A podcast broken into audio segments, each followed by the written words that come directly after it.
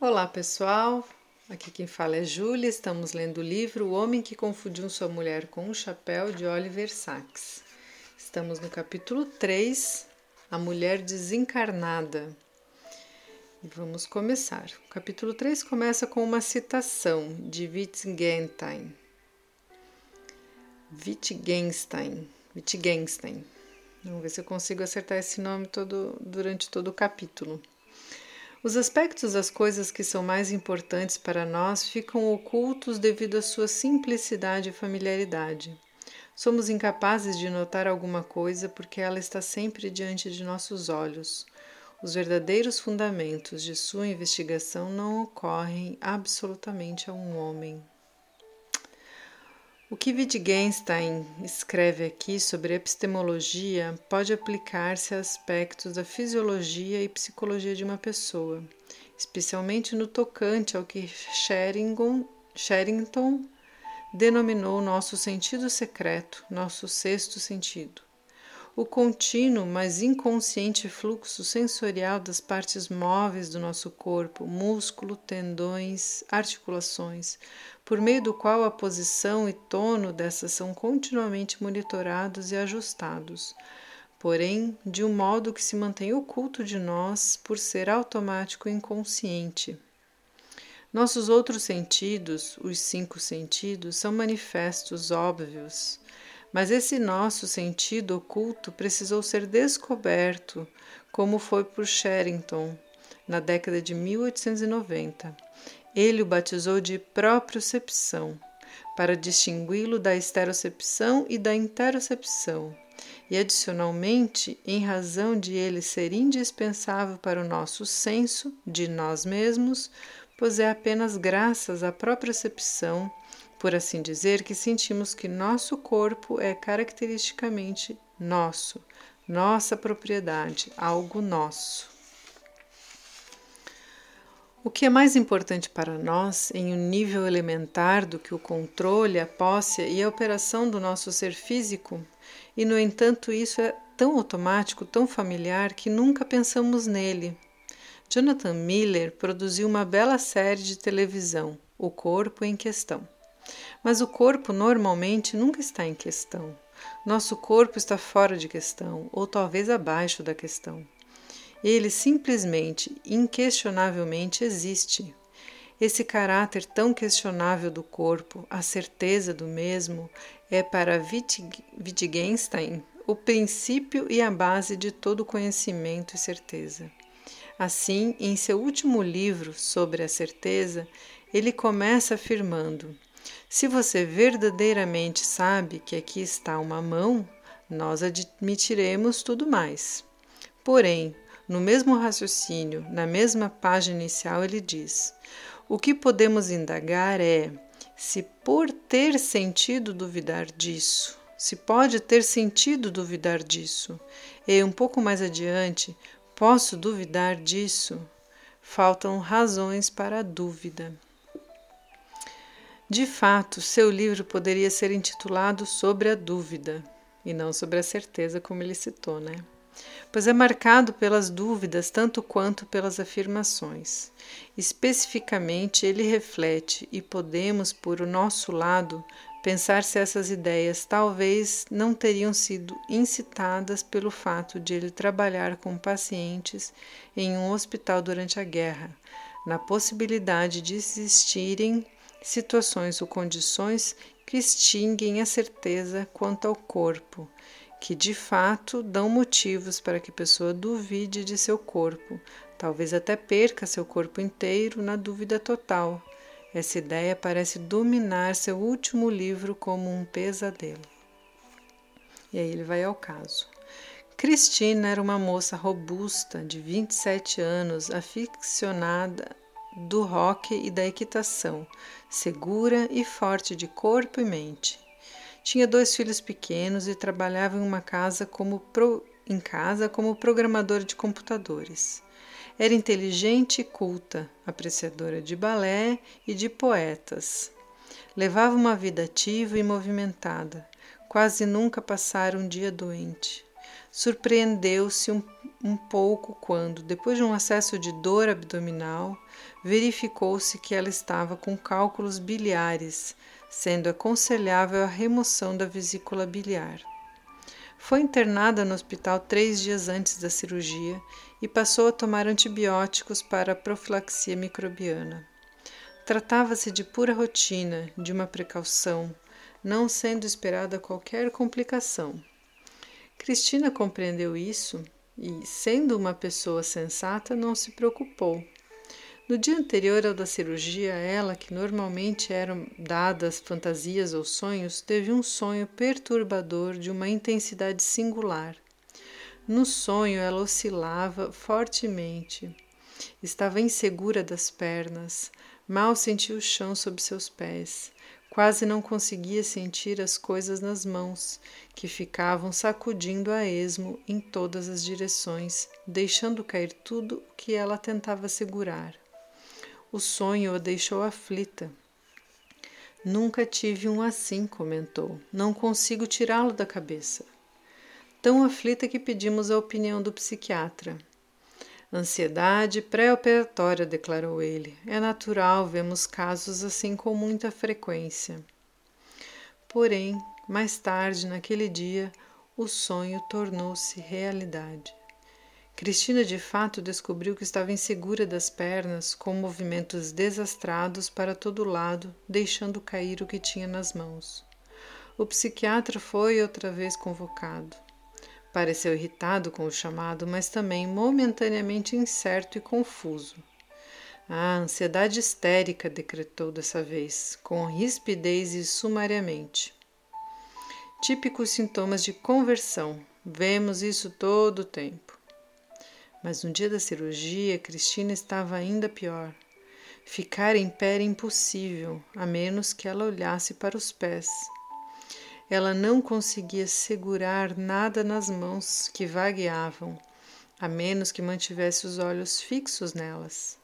Quando tentava estender as mãos para pegar alguma coisa ou para se alimentar, as mãos erravam grotescamente o alvo, como se algum controle ou coordenação essencial houvesse desaparecido.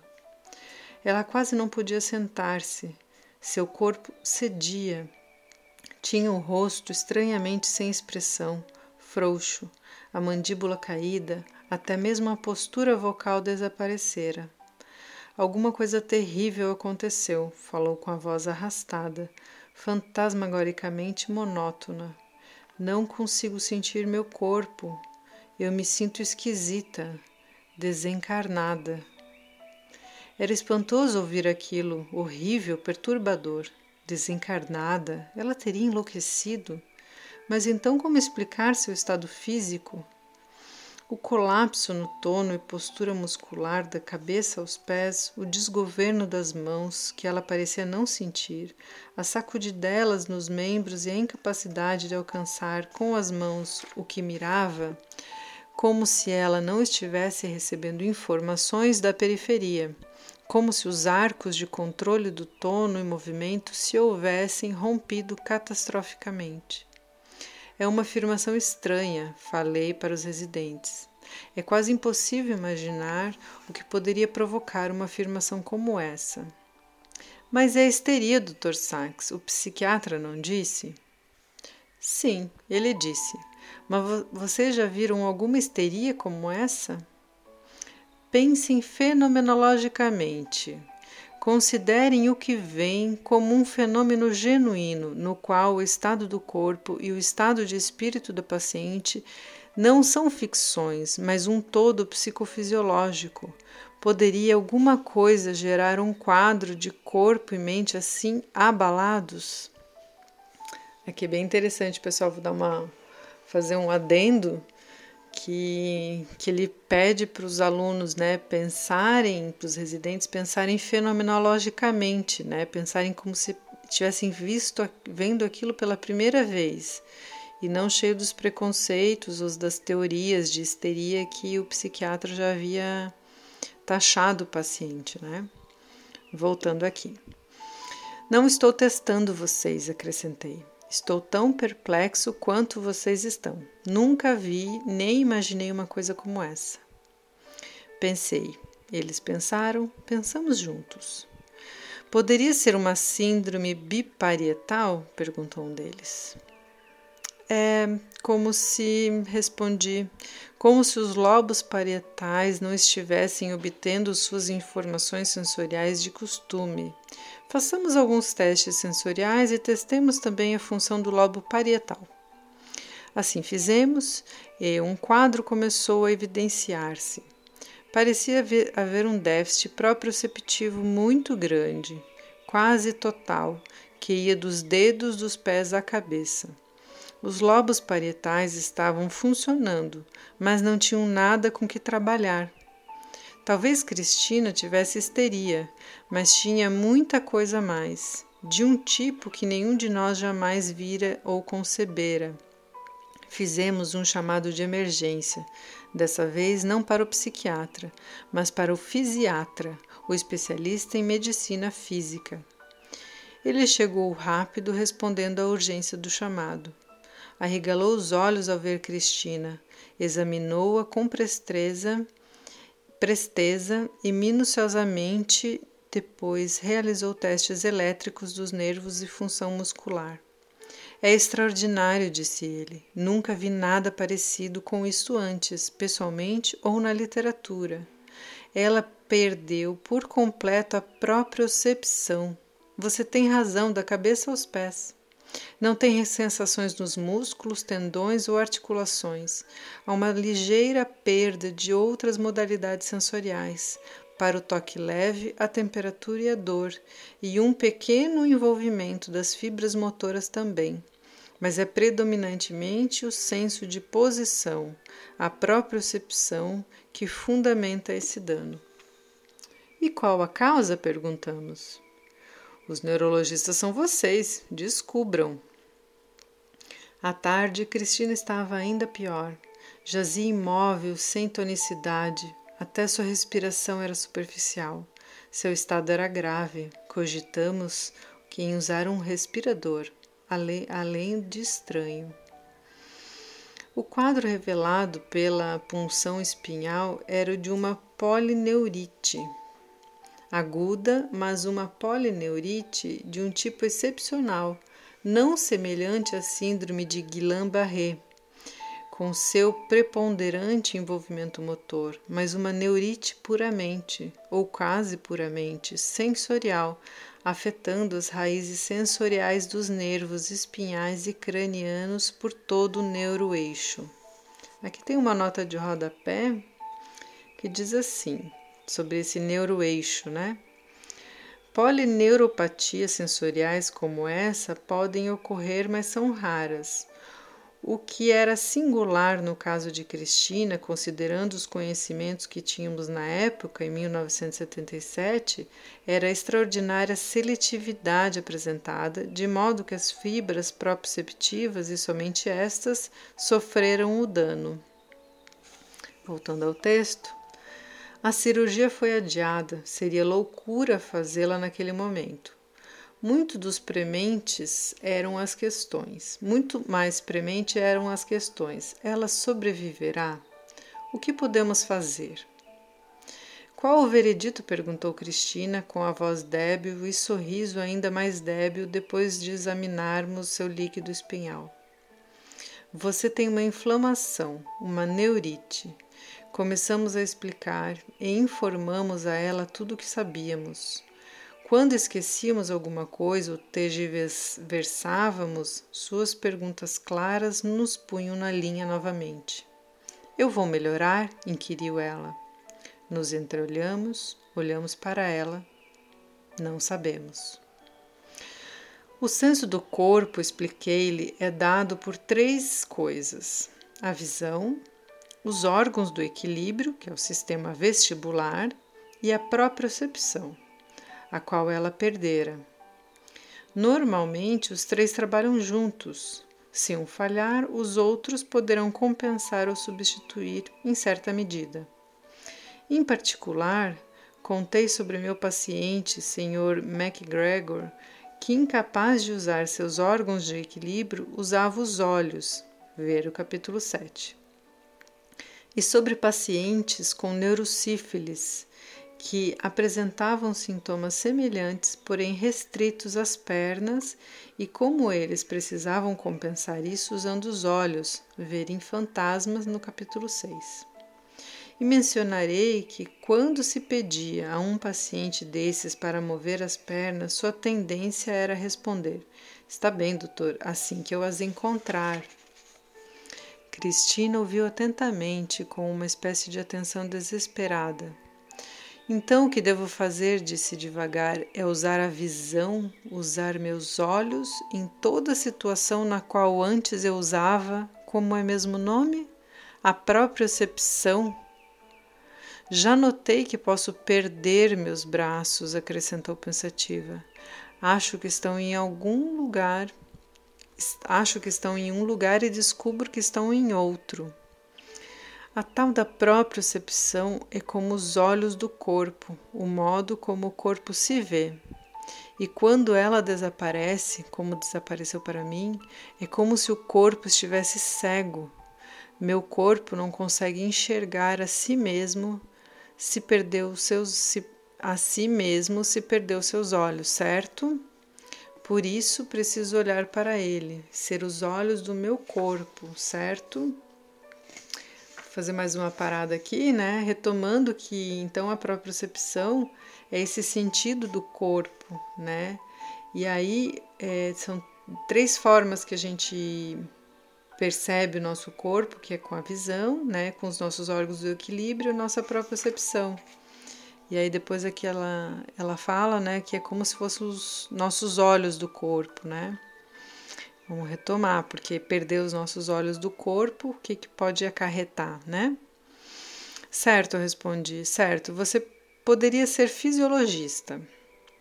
Eu terei de ser uma espécie de fisiologista, ela replicou, porque minha fisiologia desandou. E talvez nunca mais ande certo naturalmente. Foi muito bom Cristina demonstrar tamanha força de caráter desde o princípio, pois, embora a inflamação aguda diminuísse e seu líquido espanhol voltasse ao normal, o dano causado às suas fibras proprioceptivas persistiu, não havendo recuperação neurológica depois de uma semana ou de um ano. De fato, a recuperação foi nula nos oito anos que já decorreram, embora Cristina venha conseguindo levar uma vida, uma espécie de vida, por meio da, de adaptações e ajustes de todo tipo, emocionais e morais, tanto quanto neurológicos. Na primeira semana, Cristina nada fez. Permaneceu deitada passivamente, quase sem comer. Seu estado era de choque, horror e desespero absoluto. Que espécie de vida veria se não acontecesse a recuperação natural? Que espécie de vida, com cada movimento sendo feito por artifícios? Que espécie de vida, sobretudo, se ela se sentia desencarnada? Mas depois a vida re reafirmou-se, como sempre faz, e Cristina começou a mover-se. De início ela não conseguia fazer coisa alguma sem a ajuda dos olhos e desabava como um saco vazio no instante em que os fechava. Precisava primeiro monitorar a si mesma usando a visão, olhando atentamente para cada parte do corpo quando esta se movia, com uma consciência e cuidado quase dolorosos. Seus movimentos, monitorados e regulados conscientemente, foram a princípio desajeitados e extremamente artificiais. Mas depois, e foi quando nós dois nos surpreendemos satisfeitos pelo poder de um automatismo sempre crescente, diariamente crescente, seus movimentos começaram a parecer mais delicadamente modulados, mais graciosos, mais naturais, embora ainda totalmente dependente do uso dos olhos. Cada vez mais, semana a semana, o feedback normal, inconsciente da própria percepção foi sendo substituído por um feedback igualmente inconsciente dado pela visão, pelo automatismo visual e reflexos cada vez mais integrados e fluentes. Seria possível também que algo mais fundamental estivesse acontecendo? que o modelo visual que o cérebro tem do corpo ou imagem corporal, em geral bastante tênue e evidentemente inexistente nos cegos, e em geral secundário no modelo corporal proprioceptivo, seria possível que esse agora, que esse modelo corporal proprioceptivo, proprioceptivo desaparecera, estivesse ganhando por compensação ou substituição uma força intensificada, excepcional e extraordinária? E a isto podia acrescentar-se ainda uma intensificação compensatória do modelo ou imagem corporal vestibular, ambos em um grau que era maior do que calculávamos ou esperávamos. Quer tenha ou não havido um aumento no uso do feedback vestibular, sem dúvida ocorreu uma intensificação do uso dos ouvidos, feedback auditivo. Este normalmente é secundário tem pouquíssima importância para a fala. Nossa fala permanece normal quando ficamos surdos devido à coriza de um resfriado, e alguns surdos congênitos podem adquirir uma fala praticamente perfeita, pois a modulação da fala normalmente é proprioceptiva, governada por impulsos recebidos de todos os nossos órgãos vocais. Cristina perdera esse fluxo normal de impulsos, esse fluxo aferente e perdera seu tono e postura vocais proprioceptivos normais. Por isso, no lugar deles, precisava usar seus ouvidos, o feedback auditivo. Além dessas formas novas compensatórias de feedback, Cristina também começou a desenvolver. Isso ocorreu de maneira deliberada e consciente a princípio, mas gradualmente tornou-se inconsciente e automático. Várias formas novas e compensatórias de feed, de feed for, for walk, um controle antecipado da voz e postura, para tudo isso, ela contou com a ajuda de uma equipe de reabilitação imensamente compreensiva e hábil. Assim, na época de sua catástrofe e durante aproximadamente mais um mês, Cristina permaneceu frouxa, como uma boneca de pano, incapaz até mesmo de sentar-se.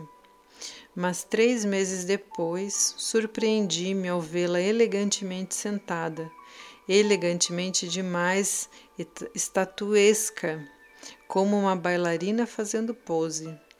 E logo percebi que seu modo de sentar é, era realmente uma pose, adotada e mantida de maneira consciente ou automática, uma espécie de postura forçada, deliberada ou teatral, para compensar a contínua ausência de uma postura genuína, natural. Como a natureza falhara, ela recorrera ao artifício. Mas o artifício era sugerido pela natureza e logo se tornara uma segunda natureza. Algo semelhante ocorreu em sua voz. Cristina, de início, ficara quase muda. Também a voz era projetada, como de um palco para uma plateia. Era uma voz estudada, teatral, não devido a algum estrionismo ou alteração de força vocal, mas porque não existia ainda uma postura natural da voz. E o mesmo acontecia com seu rosto, que ainda tendia a permanecer um tanto flácido e inexpressivo, embora suas emoções íntimas fossem de intensidade plena e normal, devido à ausência de tono e postura facial proprioceptivos, a menos que ela empregasse um realce artificial de expressão como os pacientes com afasia, que podem adotar ênfase e inflexões exagerados. Na melhor das hipóteses, porém, todos esses expedientes eram parciais, tornavam a vida possível, mas não normal. Cristina aprende, aprendeu a andar, usar o transporte público, realizar as atividades cotidianas, mas só sob o poder de uma enorme vigilância com maneiras estranhas de fazer as coisas, maneiras que podiam se maneiras que podiam desandar de se sua atenção fosse desviada. Por exemplo, se ela estivesse comendo enquanto conversava, ou se sua atenção estivesse em outra parte, ela agarrava o garfo e a faca com uma força tremenda. Suas unhas e ponta dos dedos ficavam sem sangue com a pressão. Mas se houvesse uma atenuação daquela pressão dolorosa, ela podia derrubá-los de imediato por falta de energia ao segurar. Não havia um meio termo, não havia modulação alguma. Assim, mesmo não havendo um só indício de recuperação neurológica, recuperação do dano anatômico às fibras nervosas, houve, com o auxílio de uma terapia diversificada e intensiva, ela permaneceu no hospital na ala de reabilitação por quase um ano, uma recuperação funcional bastante significativa, ou seja, a capacidade de funcionar usando várias substituições e outros expedientes. Finalmente, Cristina pôde deixar o hospital, ir para casa, reunir-se aos filhos. Pôde retornar ao seu terminal de computador doméstico, que ela aprendeu a operar com habilidade e eficiência extraordinárias, considerando que tudo tinha de ser feito com o uso da visão e não do tato. Ela aprendera a funcionar, mas como se sentia? Teriam as substituições dissipado a sensação de desencarnar que ela mencionara inicialmente? A resposta é nem um pouco. Ela ainda sente, com a persistência da perda da percepção, que seu corpo está morto, que ele não é real, que não é dela. Ela não pode apropriar-se dele. Cristina não consegue encontrar palavras para descrever esse estado e só pode usar analogias derivadas de outros sentidos. Sinto que meu corpo está cego e surdo para si mesmo. Ele não tem um senso de si mesmo, declaração dela. Cristina não dispõe de palavras, palavras diretas para descrever essa privação, essa escuridão ou silêncio sensorial aparentada com a cegueira ou a surdez. Ela não tem palavras e nós também não. E a sociedade carece de palavras e de compreensão para estados como esse. Os cegos, pelo menos, são tratados com solicitude. Somos capazes de imaginar sua condição e os tratamos de acordo. Mas quando Cristina sobe a duras penas em um ônibus, toda desajeitada, depara apenas com rosnadelas irritadas e incompreensivas.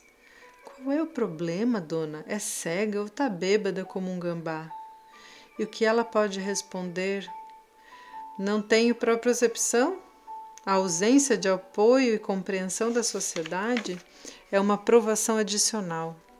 Deficiente, mas não sendo clara a natureza de sua deficiência.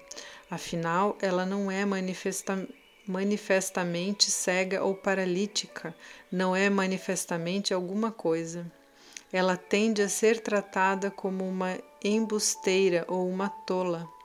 É isso que acontece às pessoas que sofrem distúrbios dos sentidos ocultos e também aos pacientes do dano vestibular ou que se submetem à labi labirintectomia.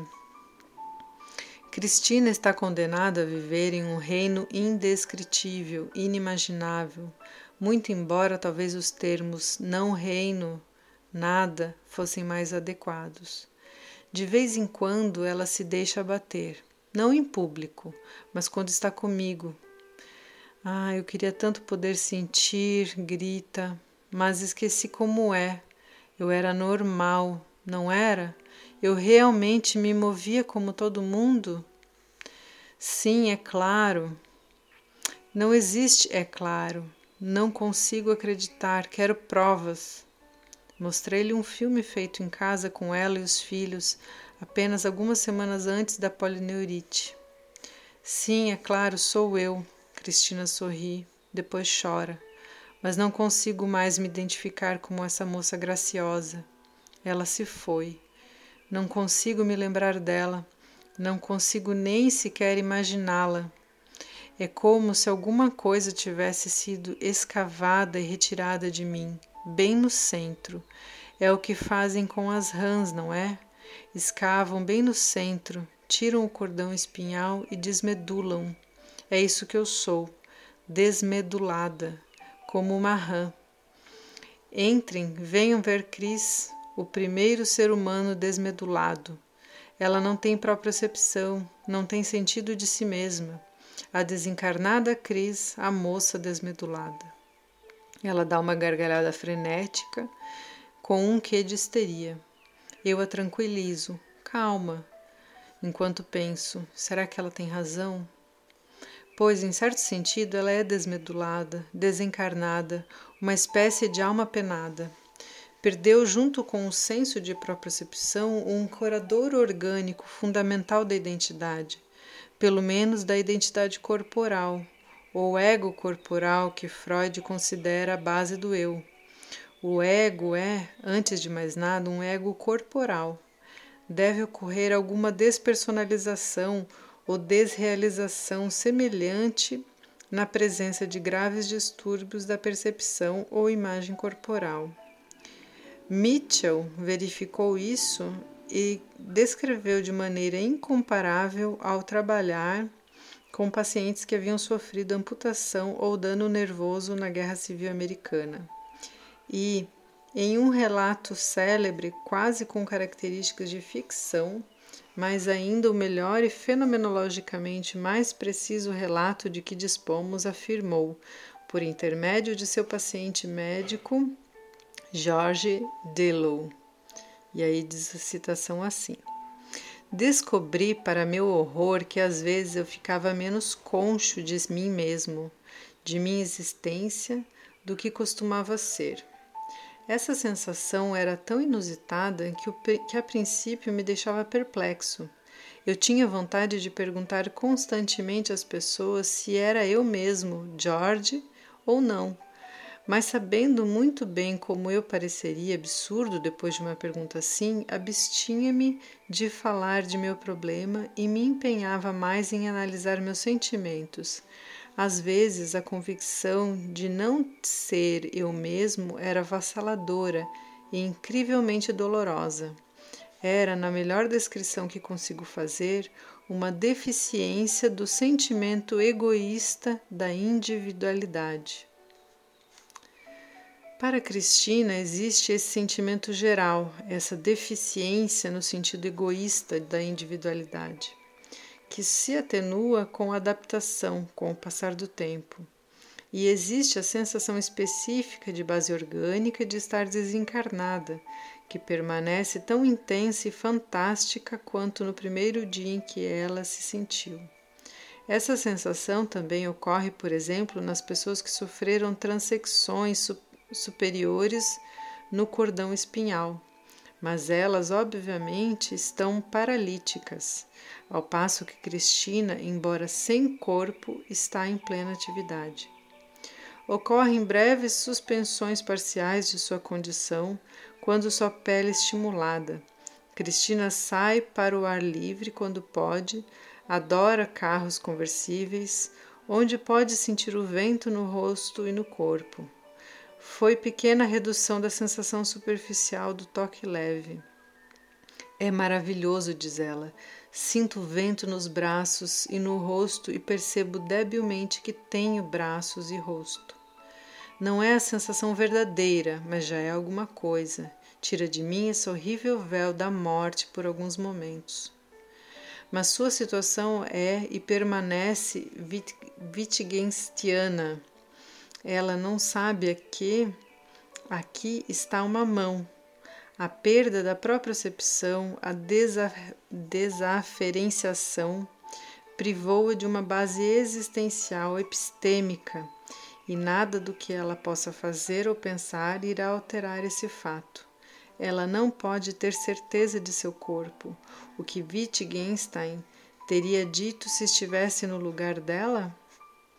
De um modo extraordinário, ela ao mesmo tempo teve êxito e fracassou.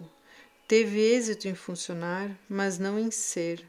Foi bem sucedida em um grau quase inacreditável em todas as adaptações que a vontade, coragem, tenacidade, independência e flexibilidade dos sentidos e do sistema nervoso permitem.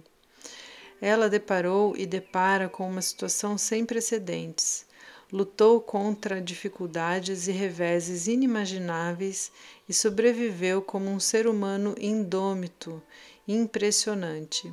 ela é um dos não celebrados heróis ou heroínas da doença neurológica. Mas ainda e para sempre ela continua deficiente e derrotada. Nem toda energia e engenho deste mundo, nem todas as substituições ou compensações permitidas pelo sistema nervoso podem alterar minimamente sua perda permanente absoluta da própria percepção este sexto sentido vital, sem o qual um corpo inevitavelmente permanece irreal, despossuído. A desafortunada Cristina continua desmedulada em 1985, tanto quanto estava oito anos antes, e assim permanecerá enquanto viver. É uma vida sem precedentes. Ela é, pelo que eu saiba, a primeira de sua espécie, o primeiro ser humano desencarnado. No pós-escrito, ele diz assim: é bem curtinho. Agora Cristina tem uma espécie de companhia, com base em informações do Dr. Schaubon, que foi ah, o, o primeiro a descrever a síndrome. Percebo que hoje em dia estão surgindo por toda parte numerosos pacientes com graves neuropatias sensoriais. Os mais intensamente afetados apresentam perturbações da imagem corporal, como Cristina. A maioria deles compõe-se de seguidores das modas que surgem no culto à saúde ou contraíram a febre das megavitaminas e andaram ingerindo quantidades colossais de vitamina B6, piridoxina por isso existem hoje algumas centenas de homens e mulheres desencarnados, embora a maioria, ao contrário de Cristina, possa ter esperanças de melhorar tão logo pare, -se, pare de se envenenar com piridoxina. Então, parece que esse é um efeito do, do abuso da, dessa vitamina, né?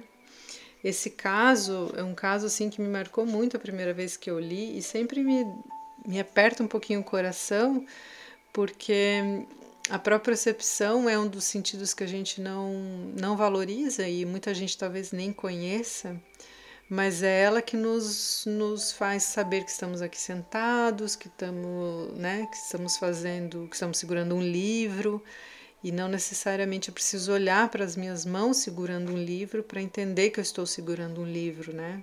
Então, quando a gente faz uma meditação, por exemplo, e aí a gente pensa, né? Ah, agora estou relaxando os músculos das costas.